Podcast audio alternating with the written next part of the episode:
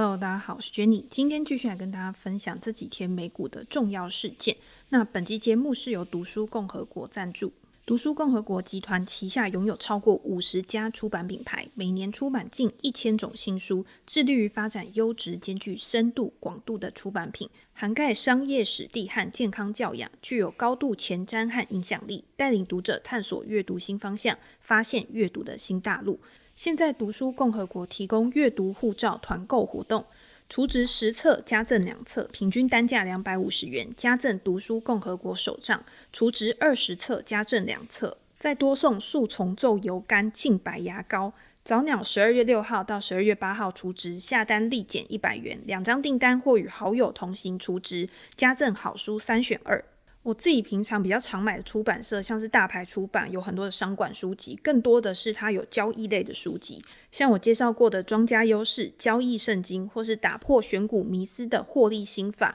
都是大牌出版社出版过的书。八旗的史地或者是一些正经类的书，它的书都是比较厚的，然后比较扎实的，也是我自己常常会购买的好书。那如果今天你是用读书共和国的护照来买的话，就会比较划算。我会把相关的链接放在资讯栏，那有需要或者是想要省钱的读者，或者是你年底想要送礼啊、交换礼物的读者，就可以去看这个链接，或者是参考读书。共和国的护照活动，我觉得是送礼自用两相宜的一个还蛮不错的礼物。好，那如果是我专栏啊，或者是我 Facebook 粉丝团的老读者的话，应该都知道我在刚开粉丝团的时候是非常非常的常在跟大家分享一些好书，然后跟大家分享我自己的读书心得，然后慢慢的也扩展到美股的分享啊，然后就是比较多元化一点。那为什么我在一开始的时候会是以书为出发点的原因，就是因为我觉得阅读是一个非常值得推广的活动嘛。你今天靠阅读，其实会得到非常多的好处。第一个就是你可以用少少的钱，然后去获得很多很有知识或者是很有经验的人的一些人生历程。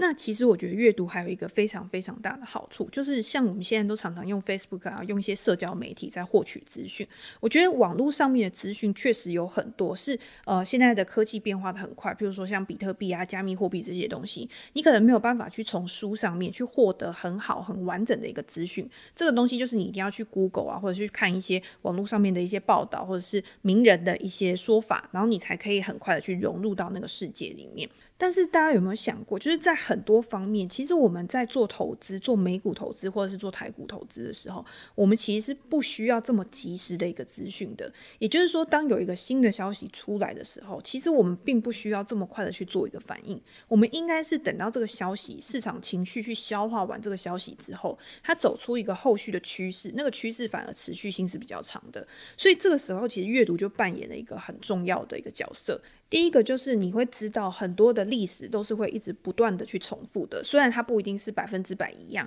但是它会以一种很类似的情况去重复发生。什么叫做泡沫？或者是在金融危机发生的时候，过去可能也有大型的传染病发生的时候，那个时候的市场它是怎么样去反应的？那后续又引发了什么样的连锁效应？在这样子的一个情况之下，你对于历史有所掌握的时候，你对于当下的危机、当下的市场动荡，其实你也会更有准备。更有心理建设去迎接这些改变，做出更好的一个选择跟应对措施。所以大家知道，就是在市场变化非常快，或者是市场的行情动荡的非常大的时候，其实我反而我的操作次数会把它降低。我可能会用这个时候可能去看一些书啊，去缓和我自己的情绪。阅读是一种非常可以让你的心灵获得平静的一种方式。我不知道大家有没有这样子的一个经验，就是当你真的很认真，然后再投入到一本书的时候，其实面对到外界的一些变化，就有点类似像在冥想或者是心流的那个状态。你会整个融入在这个书里面，去享受这个文字带给你的喜悦啊、感受啊这些东西。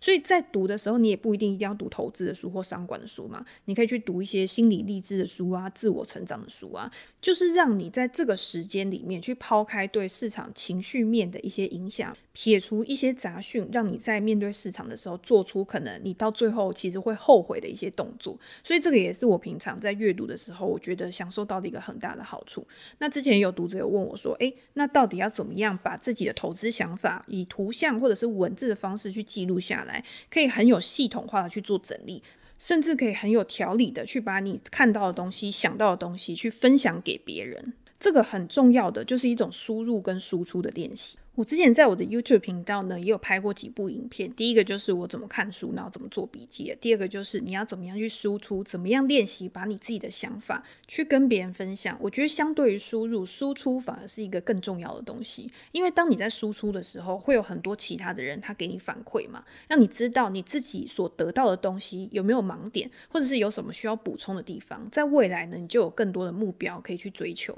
所以我还是要跟大家分享，就是说，我觉得这种读书的东西东西它没有速成。当然我知道很多人他会觉得说，诶，我今天去读速读啊，会不会我就可以去提高我的工作效率，提高我的阅读效率？或者是我在看一本书的时候，我可能就是跳着看，挑我自己喜欢的地方去看。我觉得这些都是一个还不错的方法，但是不是我自己在用的方法。第一个，我就是没有学过速读嘛。我觉得我现在读书可能读某些书籍会比较快，是因为我一直大量在阅读某一个种类的书籍，所以在这样的情况之下呢，我在阅读这些内容的时候，我吸收的速度一定是会越来越快的。那我以前其实也不是一个很爱看书的人，或者是我以前笔记可能也做的不是这么的完善。我记得我在早期做笔记的时候啊，我基本上就是我觉得看到是重要的东西，我就全部把它写下来，全部把它抄下来，全部用电脑打成一张纸。那那个时候你就会看到你的笔记是非常非常多页的。但是我后来就想到一个办法，我要怎么样去精简这个笔记？就是你在做完这一份很冗长的笔记之后，你要去回看你自己的笔记，你要在这个笔记里面去挑出你觉得这个笔记里面最重要的部分，你可以用荧光笔去把它画起来，等于就是说这个荧光笔画起来的东西是你觉得重点之中的更重点。那这样子在久而久之之下，你就会知道在下次做笔记的时候，有哪一些地方是可以舍弃的，有哪一些地方是应该要留下来的，有哪一些地方是真的是精华的重要的。你就会发现你的笔记是会越做越短的，而且越做越可以达到你想要那个笔记的样子。这个是我自己呢在做输入的时候，我觉得很重要的一点，就是你要怎么样去把你自己看到的东西去把它精华化、整理化。那接下来更重要一点就是你要怎么样去把你整理出来的东西去跟人家分享。我觉得在跟人家分享的时候，有些时候你会面临到一些很有趣的状况。第一个是你写出来的东西有没有人会愿意看嘛？就是你觉得是重点的东西，你觉得很有趣的东西，可是当你 PO 到网络上面，发到粉丝团上面的时候，可能你得到的那个回馈，或者是得到的按赞数，可能不是你预期的那个样子。那这个时候你可能也会自我检讨一下，就是说，诶，是不是这个东西真的是蛮无聊的啊？是不是东西不是现在市场上面的热点啊？只是你自己觉得重要而已。这个时候呢，你就可以稍微做一些自我检讨。但是呢，也有一种方式，就是其实你 PO 的这个东西，并不是大家不喜欢。而是你呈现出来这个方式没有办法去引起大家的共鸣，可能是这个东西很好，但是你用的那种语法啊，用的那种口气啊，可能太严肃了，或者是你的写法可能太文言啊，没有办法就是让人家有一种亲切感。那这个时候呢，可能这东西很好，可是一开始人家看到前三句的时候，他没有办法去引起他的共鸣，引起他的兴趣的时候，他其实可能就错失了后面的内容。那这东西其实我也是看了一些可能教怎么样写作啊，教怎么样去经营社团的一些书，然后才慢慢得到的一些想法。那我觉得这个方式呢，不仅是用在经营粉丝团，像我们经营粉丝团，可能就要跟读者去沟通啊，去交流啊，引起他们的共鸣。那你在跟你的朋友或者是跟你的亲戚去聊天的时候，其实也是一样的道理嘛，就是你要怎么样让人家觉得跟你聊天是一件很快乐，然后很轻松的事情，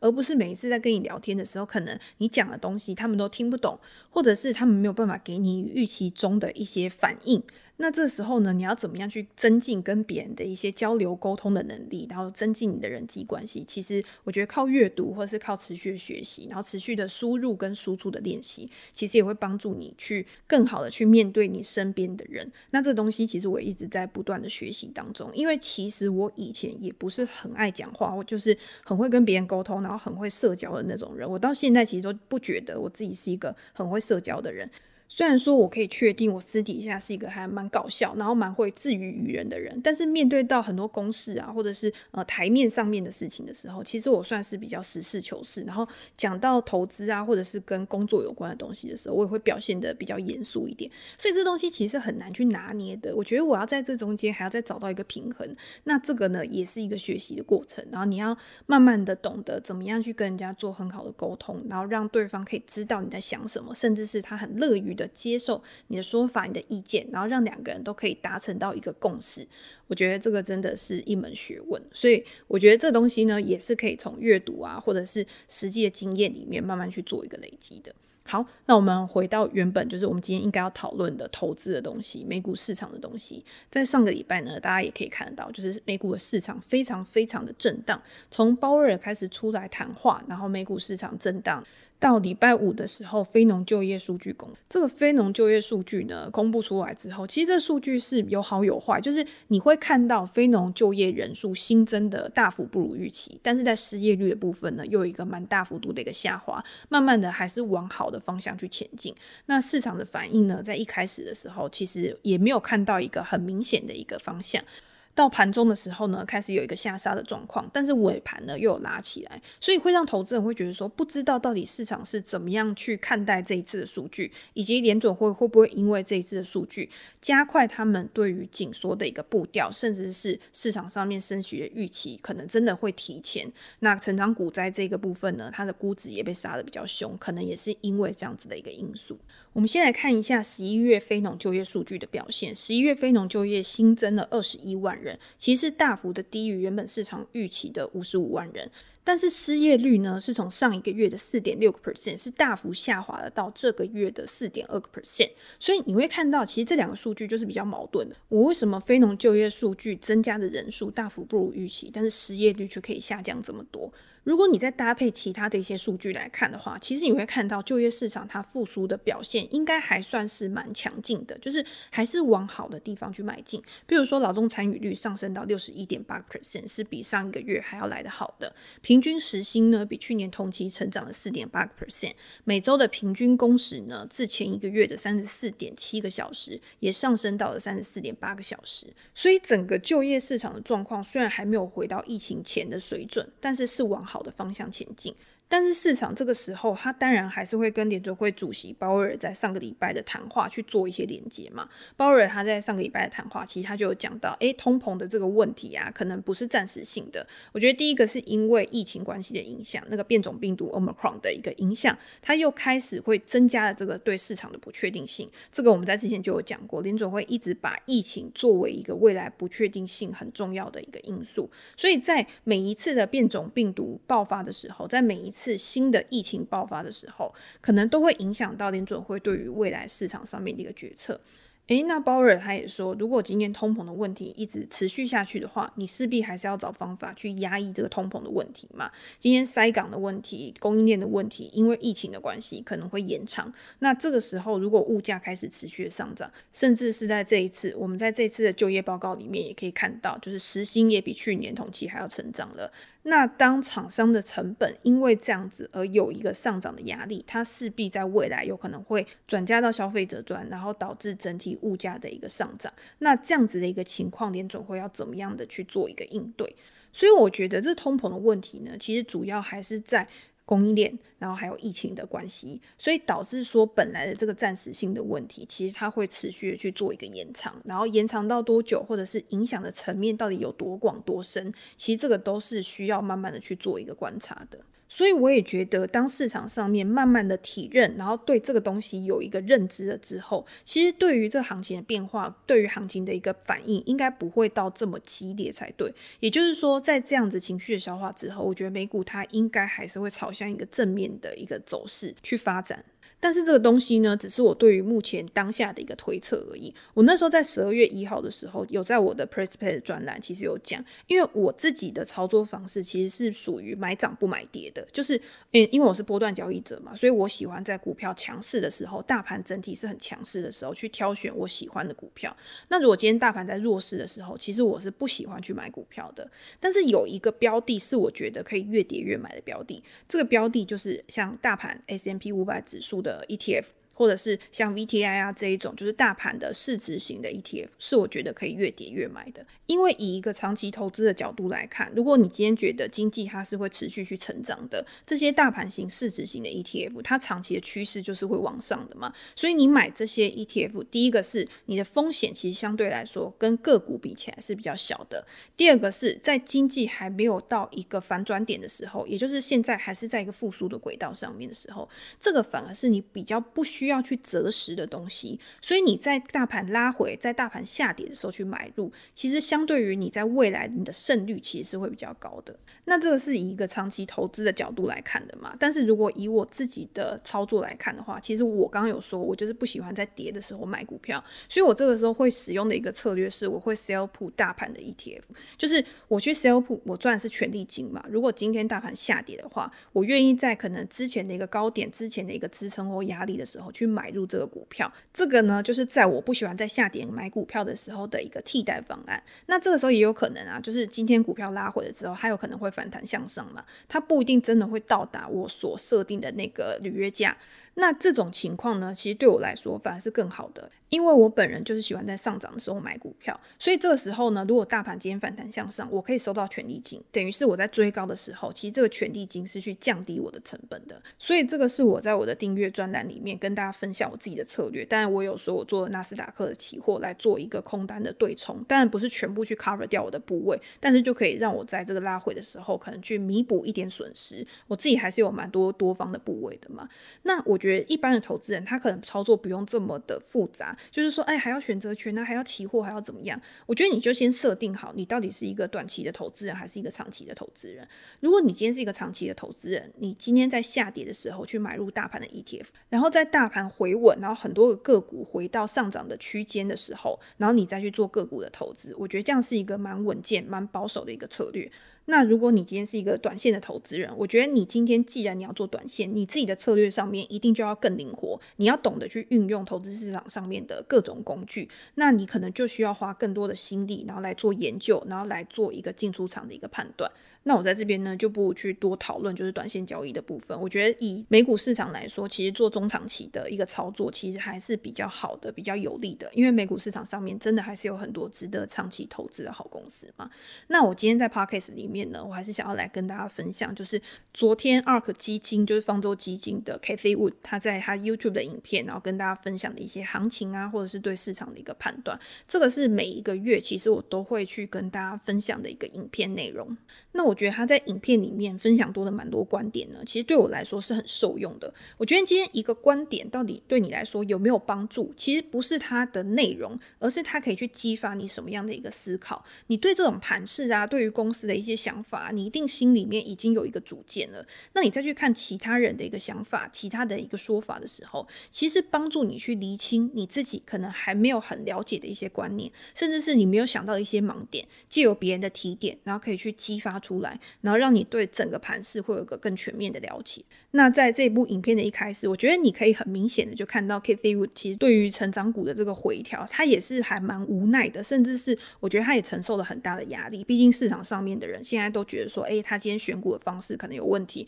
他今天在风险控管、在资金配置上面有很大的问题，才导致他在二零二一年，也就是今年的绩效这么差。但是大家都忘记，就是说他在去年二零二零年的时候，他的绩效真的是非常亮眼的。你把今年的绩效再加上去年的绩效去看的话，其实它的拉回幅度可能也没有大家想象的这么夸张，然后这么高。我觉得这种东西就是市场的波动一定是上上下下的。但是就像我们刚刚讲的嘛，你是以一个长期投资的角度来看这个市场，还是以一个短期投资的角度在看这个市场？你对于这个市场，对于投资组合的一个判断，你就会做出不一样的决定。所以这种东西很难去讲对或是错。在去年看它是对的，在今年看它是错的。但是如果你真的要去评判这一个人，就是评判 ARK 基金到底是对还是错的话，我觉得这种东西是需要时间来证明的。我觉得你唯一可以去检视的是他这个人，或者是这个基金，他的一个策略或者是逻辑有没有改变，他有没有真的照他所说的逻辑去操作，他的言行有没有一个一致性，反而是我自己主要会去观察的一个点。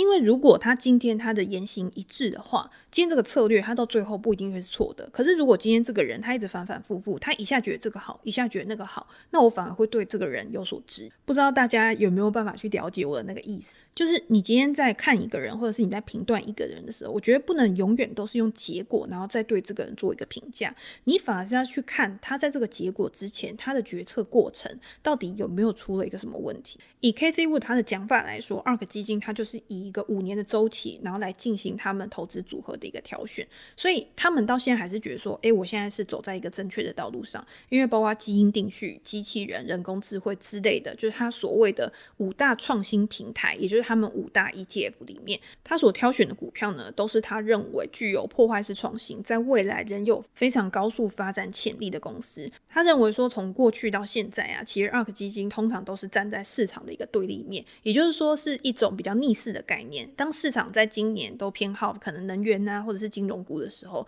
他们还是一样坚持他们自己的立场，就是投资在他们看好的高速成长股上面。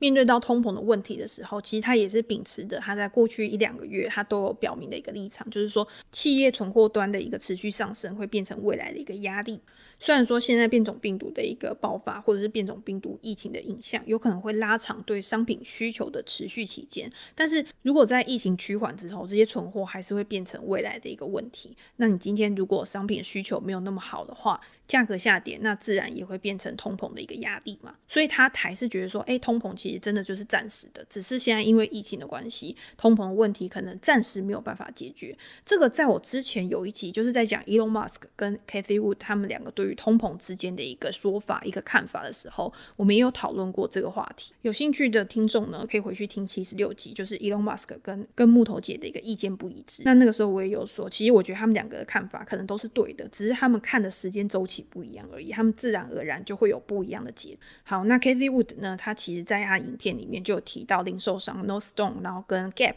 他们两家公司的一个财报，他们就有提到这两家公司呢，其实他们在最新一季的财报里面都可以发现他们的存货数量是上升的，而且他们对于下一季的展望呢，可能都不是这么的乐观，可能低于市场的预期，导致他们两家的公司的股价呢都有一个大幅下跌的状况。那在批发商的数据呢，在八月跟九月的时候。然后存货也都有上升的一个状况，他认为这都不是一个很好的现象。但是呢，话锋一转，他就讲到了汽车销售的部分，因为大家知道，其实汽车也是缺货的一环嘛。因为晶片短缺的问题，所以导致这个车商呢，他在交货的部分可能也受到一些阻碍。那 K.F. 我就认为呢，在疫情期间，其实该买车的人也都已经买了，像之前二手车的价格其实也飙涨得非常快嘛，甚至是高于新车的价格，因为大家都买不到车。可是，在疫情趋缓或者是疫情之后，你现在还买不到车的人，或者是你未来还想要买车的人，他在未来他的选择、他的偏好就有可能会改变了。以前可能大家都是买传统油车嘛，可能在疫情之后呢，因为现在电动车也慢慢的开始普及了，所以他在下一台车的时候呢，他可能就会选择电动车，然后等到电动车的供应开始稳定，然后价格开始下滑的时候，反而对于电动车的产业普及是一个好的现象。那当然，相关的供应链可能也都会受惠。也就是说，在电动车这个部分，因为产业转型的关系，你可以开阔一个市场的一个利多。这个其实可以分成两个角度来想，就是其实整体的车市它是稳健向上的嘛，所以你未来要买车的时候，今天电动车它一定会挤压到传统车厂的一个市占状况，所以也让 Tesla 或者是相关的一些电动车的车厂，其实在这一个部分其实它是比较有优势的。然后你再去看，就是今天因为电动车而兴起的其他产业链，譬如说像充电桩啊，或者是电池材料啊这一些，它可能就会同步的受惠。那如果你今天从电动车这个产业再去延伸出去，然后去思考 Cathie Wood 它在这五大创新平台上面所投资的公司的话，其实你就要去想到，那这些公司一定要有一个共同的一个特征，就是他们也应该要面临到产业转型而受惠的一个好处。今天在 Tesla 它之前还没有开始获利，然后它的销售数量还没有开始冲起来，它的产能还没有办法开始很稳定的时候，其实 Tesla 这家公司也是受到很多人的一个质疑嘛。市场上面的多空论战啊，不看好 Tesla 这家公司的人大有人在。可是慢慢的，当 Tesla 开始证明他自己的能力的时候，空头就开始慢慢的撤退，然后留下来可能就是真的看好长期 Tesla 发展的一些投资人。然后在现在呢，Tesla 也像我之前讲的，我觉得它已经不算是一个高速成长股，它就是。稳健成长股，你今天稳健成长股的特色就是它有一个赚钱稳定的本业，然后你才有办法把这些现金流拿去布局在你觉得未来会为你带来额外现金流、额外成长的一些业务上面。我觉得这个是很重要的一件事情。那五大创新平台，也就是 ARK 基金的五大 ETF 里面，很多的持股其实它很像是早期的 Tesla 这家公司。也就是说，你在现在这个阶段，你还没有办法可以知道说这些公司它到底有没有办法可以成为现在的 Tesla，成为。现在的稳健成长股后面的 Tesla，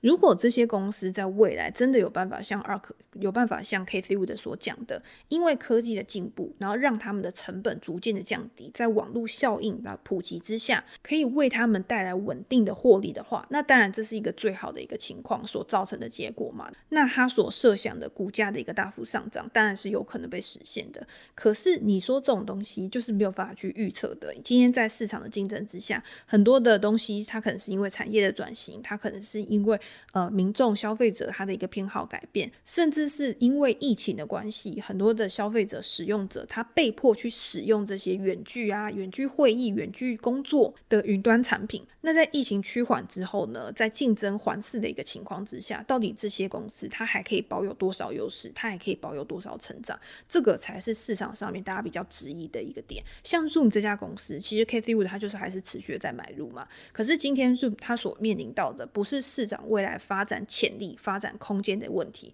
而是在这么多的一个竞争对手跟它挑战的一个情况之下，它要怎么样去巩固它自己的竞争优势？那 Tesla 是因为它有一个技术优势嘛？它今天在生产电池，或者是它在组装，它在做一个产提升的这个过程，我觉得它的技术壁垒、它的进入障碍看起来好像是比 Zoom 还要高的。那如果今天 Zoom 它没有一个很高的一个进入障碍去抵挡它的一个竞争者，甚至是它有很多的竞争对手都是像 Amazon 啊，或者是 Microsoft 这些公司的话，那你今天要怎么样去更好的去掌握你的获利能力？你要怎么样去证明这件事情？所以我觉得。Wood 它这个 ETF 里面的持股，我觉得一定有一些是可以成功的，那一定有一些它失败的几率可能性是比较高的。你今天可以从这个 ETF 里面去挑选你觉得比较好的公司，你觉得具有发展潜力的公司，甚至是你把这些公司都纳入到你的观察名单里面。有朝一日，如果今天市场上面真的发现他们的好，真的发现这些公司真的是有利可图，然后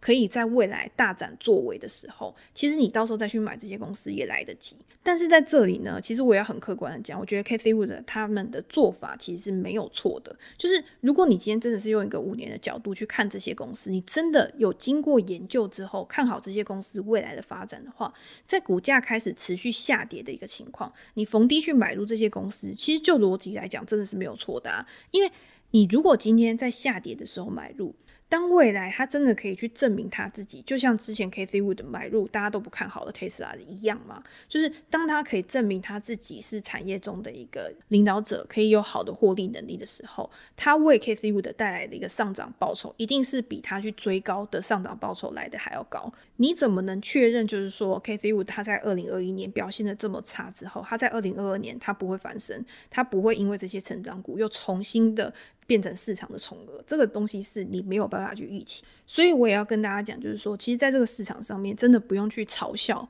或者是不用去崇拜任何一个人，因为每一个人所做出的决策，其实都是根据他自己本身的一个条件去做出来的一个决定，而不是适合每一个人的。那你今天身为一个主动交易人，你自然而然你就要了解你自己本身的条件、你的资金规模、你的风险承受度、你的资金该怎么样配置在你看好的公司上面，用你设定好的投资哲学、你的进出场规则去赚到你设定的目标报酬，而不是就是市场上面好的时候。你就看好，然后市场上面不好的时候，然后你就看坏，然后去嘲笑那些过去绩效很好的人，然后现在可能绩效比较差，因为去嘲笑这些人对你本身的操作是不会有任何帮助的。你应该要思考的是怎么样去提升你自己的绩效。这样才是有意义的嘛，就是把你的时间花在就是真的值得付出的地方。好，那我们今天呢就跟大家分享到这边，就是跟大家分享一下 kfi 的想法，还有我对于盘势的一个看法。那如果大家想要了解上个礼拜公布财报的，譬如说像 Cross Track 或者是 Salesforce 这些公司的财报内容的话，